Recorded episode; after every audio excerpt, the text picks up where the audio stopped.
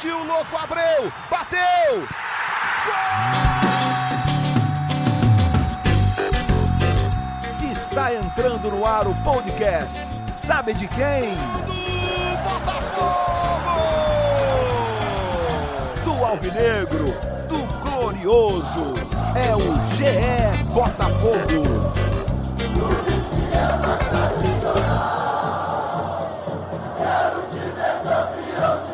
Fala, torcedor alvinegro! Tá começando o episódio 59 do podcast GE Botafogo. O episódio depois de uma classificação, Botafogo garantido na quarta fase da Copa do Brasil. Eu sou o Luciano Melo para falar bastante sobre esse jogo e do que vem por aí. Eu estou recebendo aqui um dos setoristas de Botafogo do GE. Como é que você está, Taiwan Eleiras? Fala, Luciano, tudo bem? Olá a todo mundo também que está escutando a gente vamos falar um pouquinho do jogo que é, foi bom para o Botafogo pelo resultado, mas deixou algumas, algumas broncas aí, né? principalmente com a arbitragem. É, e eu acho que o balanço do jogo também não é tão favorável assim à torcida alvinegra. Claro que a classificação é o mais importante, a classificação veio, o Botafogo está garantido. Seria muito ruim perder essa vaga, até financeiramente, além de esportivamente, claro mas eu não achei que o Botafogo jogou bem depois de enfrentar. Eu até falei no podcast anterior que eu acho que o Botafogo pegou em sequência os dois que ainda considero favoritos ao título brasileiro, Atlético Mineiro e Flamengo.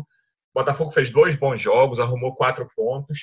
E aí, contra um time mais fraco, tudo bem que está indo muito bem na Série B, mas obviamente é mais fraco que Atlético Mineiro e Flamengo. O Botafogo teve dificuldades ali. Aquele primeiro tempo não foi bom. Achei que o em condições normais ali, de, se os jogadores do Paraná finalizassem melhor, o Botafogo terminaria, iria para o intervalo perdendo o jogo, mas tem a questão do pênalti no início, sempre bom lembrar. Segundo tempo melhorou um pouco, acho até que o Paraná ameaçou menos, assim, foi, acho até que foi uma queda do Paraná, que tem méritos do Botafogo defensivos também, claro. É, mas o que, que você achou do jogo? É, depois de enfrentar dois times que ficam muito com a bola, o Botafogo mudou um pouco o estilo do rival, o Botafogo teve que se adaptar. Como é que foi a sua visão, Thay?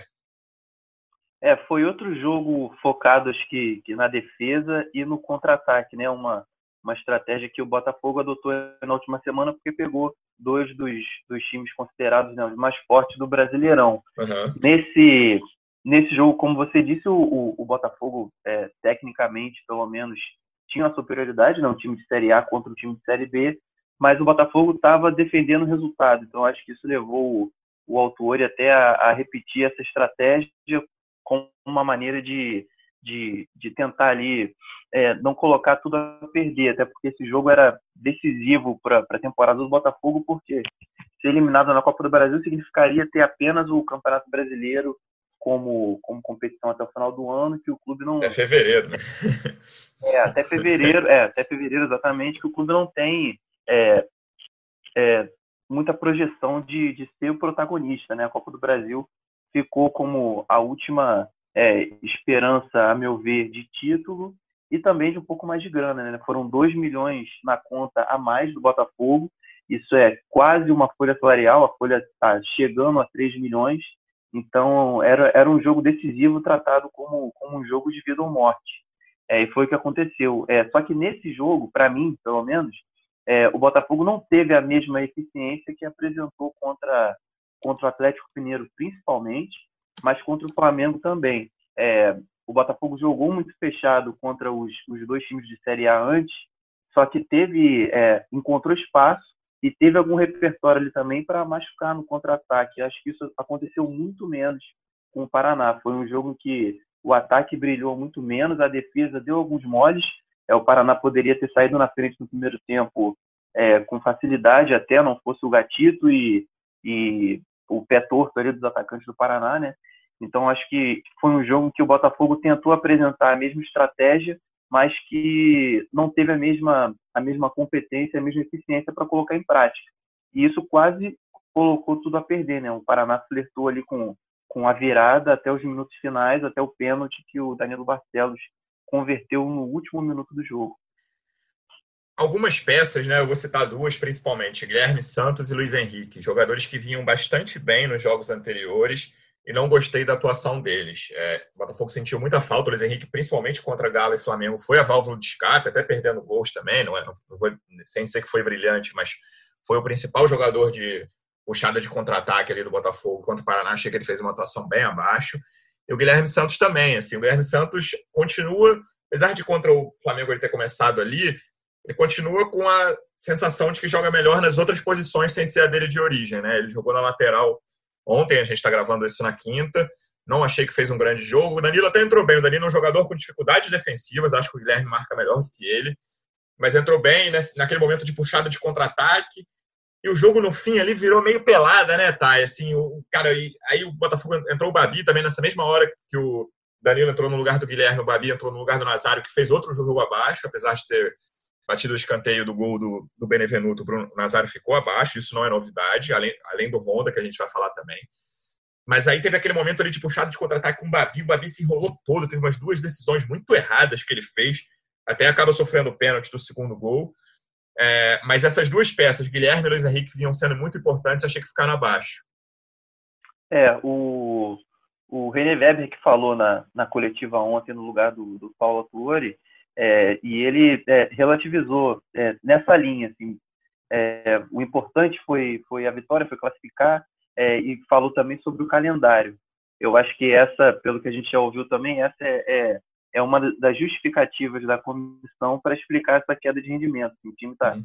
tá jogando numa, numa pegada é, muito grande, né? assim como todos, é, nesse calendário que está especialmente mais apertado, e, e para um time que, nesses últimos jogos, é, teve que escolheu atuar, né, correndo atrás da bola a maior parte do tempo e disparando em contra-ataque, é um é, fisicamente é uma exigência muito grande, né? E a gente já tinha perguntado para o Alto depois do jogo contra o Flamengo no domingo sobre a falta de, de opções no ataque que, que o Botafogo tem é, atualmente. É, hoje o Luiz Henrique é praticamente a única válvula de escape ali do time quando está sendo pressionado. É, os contra-ataques são praticamente todos ali concentrados nele pela esquerda. É um jogador em formação ainda, em formação física e, e técnica como, como atleta, né? E está sentindo um pouco, eu acho, esse, esse desgaste. E ontem o próprio Luiz Henrique falou que está faltando uma opção é, de velocidade na direita também para poder é, dividir a atenção dos marcadores né, com ele e também é, revezar nessa, nessas disparadas que ele tem que dar praticamente o jogo inteiro. É, o autor disse no domingo que o Botafogo tem está numa situação difícil, tem um elenco realmente que tem fragilidades, porque o clube no momento está em fragilidade, né? Então não tem, como, não tem muito como fugir disso. Recentemente o clube se é, negociou o Luiz Fernando, se desfez do Luiz Fernando, que era essa opção pela direita, vinha Era meu titular. próximo assunto. é, era a opção pela direita, vinha sendo titular, está à espera da chegada do Calu, que a gente vai ver ainda fisicamente como vai reagir ao, ao futebol brasileiro, né? Internamente as é, todas as avaliações sobre o Calu são, são muito boas, até, até físicas, principalmente físicas mas a gente vai ver na prática como ele pode responder e como o Autuori vai colocá-lo nesse time. Atualmente, o, o, Bruno Nazário é o jogador que fica um pouco mais aberto pela direita, mas ele tem uma característica totalmente diferente. Né? Ele é meio, ele está acostumado a puxar o jogo é, para o meio para tentar, tentar armar ali, para tentar um passe. Ele não é o cara que vai disparar como o Luiz Henrique é na esquerda. Então, o time às vezes ataca um pouquinho torto, é, e isso acho que explica também um pouco da, da pressão que o Paraná conseguiu da ontem em algumas partes do jogo. Mesmo antes do jogo do Paraná, acho que a principal diferença entre os jogos contra Galo e Flamengo foi que o Botafogo contra o Flamengo teve menos chances do que contra o Atlético. O Botafogo teve muita chance de gol contra o Atlético. E acho que a chave disso aí é, a, eu ia falar presença, do, na verdade é a ausência, né? Presença contra o Atlético, a ausência do Luiz Fernando pela direita. Não que seja um jogador maravilhoso, acho que a torcida conhece bem os problemas dele, principalmente de tomada de decisão, mas era o cara do, do, desafogo pela direita contra o Flamengo. E ontem ficou mais claro ainda que o Botafogo perdeu esse desafogo. O Nazário não é esse jogador, o Honda tá mal. É, então, eu não sei quando o Calu vai conseguir jogar, até a gente vai tocar nesse assunto, mas no momento o time tá torto. Né? A análise que você fez, hoje o Luiz Fernando tá fazendo falta ao Botafogo, na minha opinião. É, pois é, é, é, é um cobertor curto, né? Porque ou o clube reforça o time, ou foca na, na questão financeira, né? Então acho que tem muito desse lado também. Nessa, nessa questão em, em especial, o Botafogo é, avaliou que o, o, cerca de um milhão de reais que o Grêmio daria, mais a grana que o, que o Botafogo economizaria, tiraria da folha com a saída do Luiz Fernando, é, seriam mais importantes do que a presença dele ali no elenco. É, agora o Botafogo fica com o Juan e o Lecaros como opções de velocidade ali. Tem o Davi Araújo também, que é um garoto que está chegando, mas é, é um incógnito ainda, né? ninguém conhece, estava no Real Brasília, é, num time pequeno do, de Brasília. É, e tem o Calu, que é a grande estrela, a grande esperança. Vamos ver como o Calu vai, vai, se, vai se comportar em campo e como o Autuori vai, vai, vai escalá-lo. Não sei se ele vai ser o jogador de, de velocidade pela direita, como era o Luiz Fernando, como era o Luiz Henrique, por uma questão de, por uma questão de idade, não de qualidade. Qualidade a gente é, conheceu o jogador na Europa, sabe sabe o que ele pode fazer, mas com 35 anos as, as opções dele podem ser outras, né? Ah, Botafogo ainda é, não só... tem previsão, né, Thay? O Botafogo está com bastante cautela em relação ao Calu, evitando é. estabelecer datas, apesar de todos esses elogios à questão física que você comentou. Sim, é, é a gente está projetando aí que, que uma estreia possa acontecer na, na próxima semana, mas é mais uma leitura nossa do que uma informação que a gente possa dar com toda, com toda a confiança. É, o jogo contra o Inter pelo que eu ouvi lá dentro do clube, é difícil que seja já agora. Uhum. Contra o Curitiba, acho que pode ter uma chance maior, mas não, descar não descartamos que, que possa ficar mais para frente.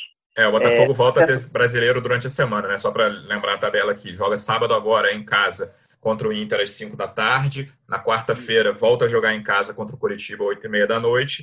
E no outro sábado, dia 5 de setembro, visita o Corinthians às 7 da noite. Exatamente. E para tirar também um, acho que uma, uma notícia o, o positiva, ou pelo menos uma, uma esperança também, fica o, o Kevin como opção pela, pela direita, pelo menos ofensivamente. Nesse esquema com três zagueiros, é, ele deu ali algumas, algumas possibilidades para o Botafogo, principalmente na frente. Né? Ele é um jogador que, que já foi meia na base, é, então tem uma batida na bola legal, fez uns cruzamentos ali, fez a jogada do, que deveria ter sido cobrado pênalti, deveria ter sido marcado pênalti, né? É, defensivamente parece que ele ainda tem algumas coisas a melhorar, mas num esquema com três zagueiros, como jogou contra o Flamengo e contra e contra o Paraná também, ele parece ser ali uma opção interessante para uma, uma posição do Botafogo que ninguém conseguiu segurar até agora, né? O, o Barrandig não não convenceu muito, o Fernando é, também não e pode estar de saída a qualquer momento o Marcinho ainda não jogou no ano por conta da lesão, então é um garoto aí que pode aproveitar essa esse mole aí dos rivais de, de posição, né, para virar titular do Botafogo. É, você falou do Kevin, vamos entrar no assunto arbitragem. É, mais uma vez, né, o Botafogo vem de jogos em que eu acho que fora contra o Flamengo ele reclamou com razão. Contra o Fortaleza, um pênalti muito claro que sobre o Nazário, que o VAR não chamou o juiz para cons, consultar o lance. Contra o jogo do Babi, contra o Atlético Mineiro, estava esquecendo o rival, contra o Atlético Mineiro, para mim aquele gol anulado do Nazário, eu não tenho certeza de que a bola bateu no braço do Babi, não consigo uhum. ter certeza, e acho que vale é para volta de lance claro. E o Flamengo, o pênalti no fim, que na minha opinião foi pênalti, a gente conversou sobre isso no último podcast aqui, mas enfim, é, é muito ruim é, sofreu um gol de pênalti com o VAR no, no último lance do jogo, mas para mim o juiz acertou ali. Contra o Paraná são dois lances, né, cara? Um, um pênalti que muda muito o jogo, assim, um minuto e dez de jogo, assim, muda muito todo o panorama, todo o desenrolar que vai acontecer a partir dali. Eu achei um lance que sem replay eu daria pênalti. Com replay até fiquei um pouco mais na dúvida, porque tem o Kevin busca o contato, mas é pênalti. Com VAR seria, uhum. pênalti, seria pênalti. Lembrando que essa fase da Copa do Brasil não tem VAR ainda.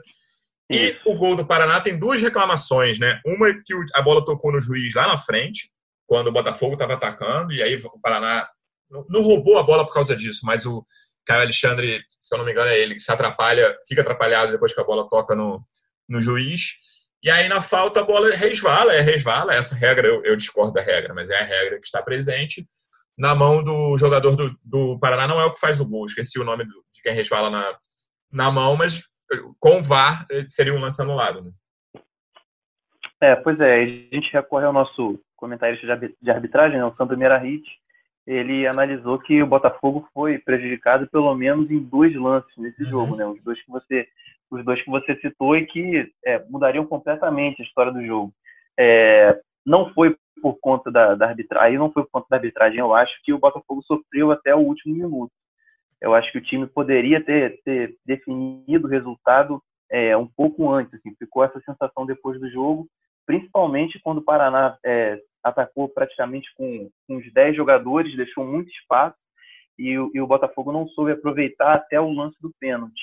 Mas é, são situações que, que desgastam, que, que geram uma revolta interna e que geram uma cobrança também para que sejam tomadas providências. Né? O próprio autor fala disso é, é, rotineiramente. Ontem o presidente do clube, nosso Mufarrege, também se, se manifestou, é, fez um protesto, mas até agora a gente não, não, não conseguiu apurar e não ouviu é, nada sobre alguma atitude realmente concreta que o Botafogo vai fazer, vai fazer sobre isso. É, fica, fica principalmente um incômodo né, na torcida e nos jogadores, todo mundo envolvido, porque alguns erros aconteceram com o VAR. Nesse jogo contra o Paraná não houve VAR, então fica apenas a crítica à atuação do, do árbitro. Sim, é, dois, são dois erros muito importantes, muito grandes. Eu ia até lembrar, estava com a matéria aberta aqui do Mufarrege que você citou, presidente do, do Botafogo fala em mais uma, aspas dele, mais uma atuação lamentável da arbitragem, nível muito baixo, pênalti claro não marcado, erros no gol do adversário péssimo posicionamento do juiz em campo. Enfim, o clube, diz ele, o clube tem sido prejudicado reiteradas vezes, jogo após jogo, seja no Brasileiro ou na Copa do Brasil. Foi uma nota oficial do clube. Cara, sobre, voltando ao, ao jogo, assim, é o tema que talvez mais comentado pela torcida alvinegra já desde domingo. A atuação do Honda. Você acha que é hora de dar um descanso a ele? Você acha que é hora de mudar de posição? São dois jogos em que ele parece não. Não é nem que está abaixo, ele não entra na rotação do jogo, pelo menos na, na minha visão de como vi o clássico de domingo e o jogo de ontem. Parece que é uma peça que não está fazendo parte daquela engrenagem ali na maior parte do jogo. É, é, é uma percepção que a gente tem, a gente ainda não, não, não conseguiu é, ter acesso a nenhuma métrica do jogo para poder colocar isso em dado concreto, né? Mas é, em campo a nossa percepção é que ele em campo, né, está é, muito, tá, tá realmente numa, numa frequência diferente. Ele não está conseguindo acompanhar, eu acho que a, a intensidade do jogo por uma questão de desgaste mesmo. Ele já tem é, mais de 30 anos, está é, jogando numa posição que exige é, uma intensidade, uma mobilidade grande, né, principalmente na marcação. Tá ele o Caio, estão ele e o Caio Alexandre como como os volantes do time. O Caio é, é, é um jogador também que está em formação, é um jovem que está fazendo o primeiro ano como profissional de fato, né, com, esse, com essa responsabilidade, esse peso de, de ser um jogador importante do time. É, e ele está ali tentando dar essa sustentação, mas claramente não está não tá suportando é, não está suportando essa sequência, né? É, só que o Botafogo, como a gente já, já falou que algumas vezes, tem alguns buracos no elenco por conta da situação financeira. É, o Alex Santana saiu, ele era o, o cara que dava essa, essa sustentação em, em termos físicos também no meio de campo. É, ficam, ficam com opções agora o Luiz Otávio, que entrou ontem no lugar do Honda, que uhum. é uma aposta do Botafogo, que uma aposta que o Botafogo fez no início do ano, que ainda não deu toda a segurança de que pode ser titular principalmente em jogos importantes e grandes, como foi o jogo de ontem. Está é, chegando um volante novo, que é o Carlos Genteria, colombiano, que tem as mesmas, as, umas características parecidas com o Alex Santana. A esperança do, do, da comissão técnica é que ele chegue, se adapte rápido, possa jogar para poder dar um refresco para o Honda. Para o Honda ter um, uma função, mesmo que seja um pouco mais recuado, é que ele seja menos sacrificado é, na marcação e que possa ajudar um pouco mais na frente. A gente não sabe se ele vai disputar ou não posição diretamente com o Bruno Nazário, ou se o time vai mudar um pouco a forma de jogar, mas é, o Honda, nesse momento, está se sacrificando pelo time, está fazendo uma, uma função que, pela idade dele, está desgastando bastante, só que ele parou de render, né? Nos primeiros jogos ele até foi bem, contra o Flamengo ele foi muito mal na marcação, ontem ele apareceu muito pouco no jogo, deu, eu lembro de um passe bom dele é, um lançamento bom dele no jogo que ajudou a criar. De resto, eu não, não lembro muito de muitas participações dele, realmente. Ele pareceu correr muito, mas não, não conseguia produzir. Eu acho que tem a ver com isso. É, é o, o Honda e o Bruno Nazário, para mim, foram os dois que ficaram mais abaixo, os dois piores do time contra o Paraná, mas foi um dia de atuações muito fracas. Assim, eu não sei se você concorda. Eu acho o Canu, por exemplo, teve até meteu bola na trave, mas falhou muito feio naquele lance que o, é o principal chance do Paraná no jogo, fora o gol que ele perde um contra-ataque de 3 contra 1 e o Canu correu risco de expulsão. Mas uhum. eu, cara, tentando pensar assim, fora o Danilo que entrou no fim, meteu gol, eu vejo Gatito e Benevenuto que jogaram bem, assim. Você consegue destacar mais alguém, assim, acima de nota 6, sei lá? Eu acho que foram esses dois. É, eu acho que foram esses dois também, talvez é, o Kevin, pelo que ele conseguiu fazer pode ali ser, no ataque, mas, mas também na defesa ali ele não, não, não foi tão seguro. É, jogou o camisa 11, Andrei, ali na, no setor dele, que foi um dos jogadores mais perigosos do Paraná do jogo.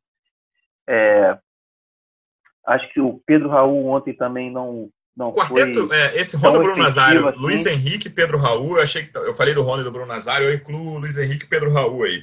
Achei que os dois atacantes é. ficaram bem abaixo também. É, o Pedro Raul conseguiu poucas jogadas ali, ele também não não não foi muito feliz ali em poder segurar a bola, mas eu acho que também faz parte dessa dessa opção que o Botafogo fez no jogo de, de dar um pouco a bola para o Paraná. Terminou o jogo com o Paraná com 60% de posse de bola e o Paraná finalizou o dobro de vezes em comparação com o Botafogo. Foram 20 finalizações do Paraná e 10 do Botafogo.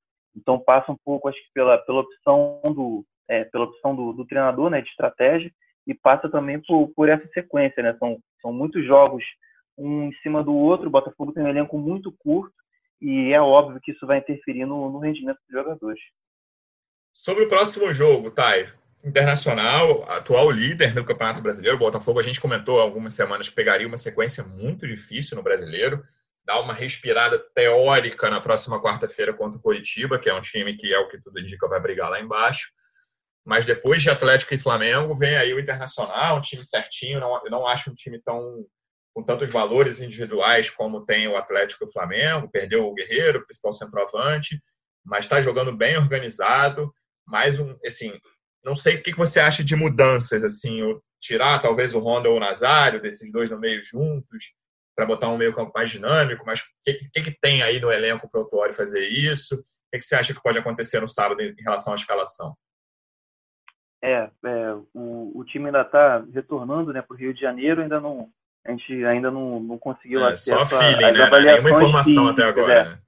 é, as avaliações físicas, mas é, como está jogando com com um time mais forte também, que está brigando ali em cima, é, eu prevejo pelo menos o, o autor colocando algumas opções com um pouco mais frescas, né? um pouco mais de velocidade. Eu acho que tem chance do Honda ser poupado ou do Nazário sair do time. Eu acho que o Guilherme Santos volta para uma, uma posição um pouco mais ali na frente, como ele rendeu melhor, porque é um cara que, que tem essa disposição e que tem velocidade para revezar um pouco com o Luiz Henrique ali no, nos contra-ataques. O Vitor Luiz está fazendo falta nesse sentido para liberar o Guilherme, né? Me parece que o Autório não confia plenamente defensivamente no Danilo, e aí deixa o Guilherme ali na lateral, mas ele estava rendendo bastante bem, seja como volante ou como ponta. É, exatamente. Só que o, o Internacional tem uma é, característica diferente em relação ao, ao, ao Atlético e ao Flamengo, né? Atlético e o Flamengo são times que jogam muito em cima do adversário, que gostam de, de atacar o, o, tempo inteiro. O, o, Inter joga diferente e, e, bateu o Atlético na última rodada, jogando um pouco como, como o Botafogo vem jogando com os outros adversários. Então, pode ser um, uma partida em que o, o Botafogo seja obrigado a, a, tomar um pouco mais a iniciativa e a gente tem que ver como que o, o time vai se comportar nessa maneira, tendo é, as opções ofensivas, as opções no ataque um pouco limitadas. É, o Juan entrou ontem no jogo, não entrou tão bem assim. O Lecaros parece que não está pronto ainda para é. jogar é, em nível profissional aqui no Brasil. Um jogador que, que é visto como promissor, mas que precisa melhorar ainda, principalmente fisicamente. O Calu parece que ainda não vai ser uma opção. Então a gente tem que ver como que o, que o Autori vai tentar resolver essa, essa é, carência um pouco no ataque que o time apresentou, principalmente contra o Paraná. Para fechar, tá, falar de uma boa notícia fora de campo, não tão boa porque não está em dia, mas na terça-feira a gente publicou que o Botafogo pagou parte dos atrasados, né? Restante dos salários de abril e parte de maio para os funcionários. Você vê, a gente está falando de abril e maio, então o atraso segue grande, mas o Botafogo continua nessa luta aí para botar salários em dia. É, pois é, o, recentemente o, os salários para os, para os funcionários chegou a estar quatro meses atrasado. Foi um momento ali bastante crítico, que, que até alguns, é, alguns funcionários ameaçaram é, entrar em greve, fazer alguns protestos. Nesse meio tempo, o Botafogo conseguiu pagar para os funcionários é, praticamente dois meses. É, quitou abril inteiro, antes tinha pago, apenas, até o final do mês passado, tinha pago apenas 12% de abril. Pagou os, 8, os outros 88%, e os funcionários que ganham até dois mil reais receberam também o salário de maio integralmente. Quem recebe mais de dois mil reais é, recebeu uma parcela de 1.566 e espera ainda por, pelo, pelo restante do, do mês de maio. Estão em aberto ainda, junho e julho é o mesmo atraso que, que sofrem os jogadores do elenco profissional.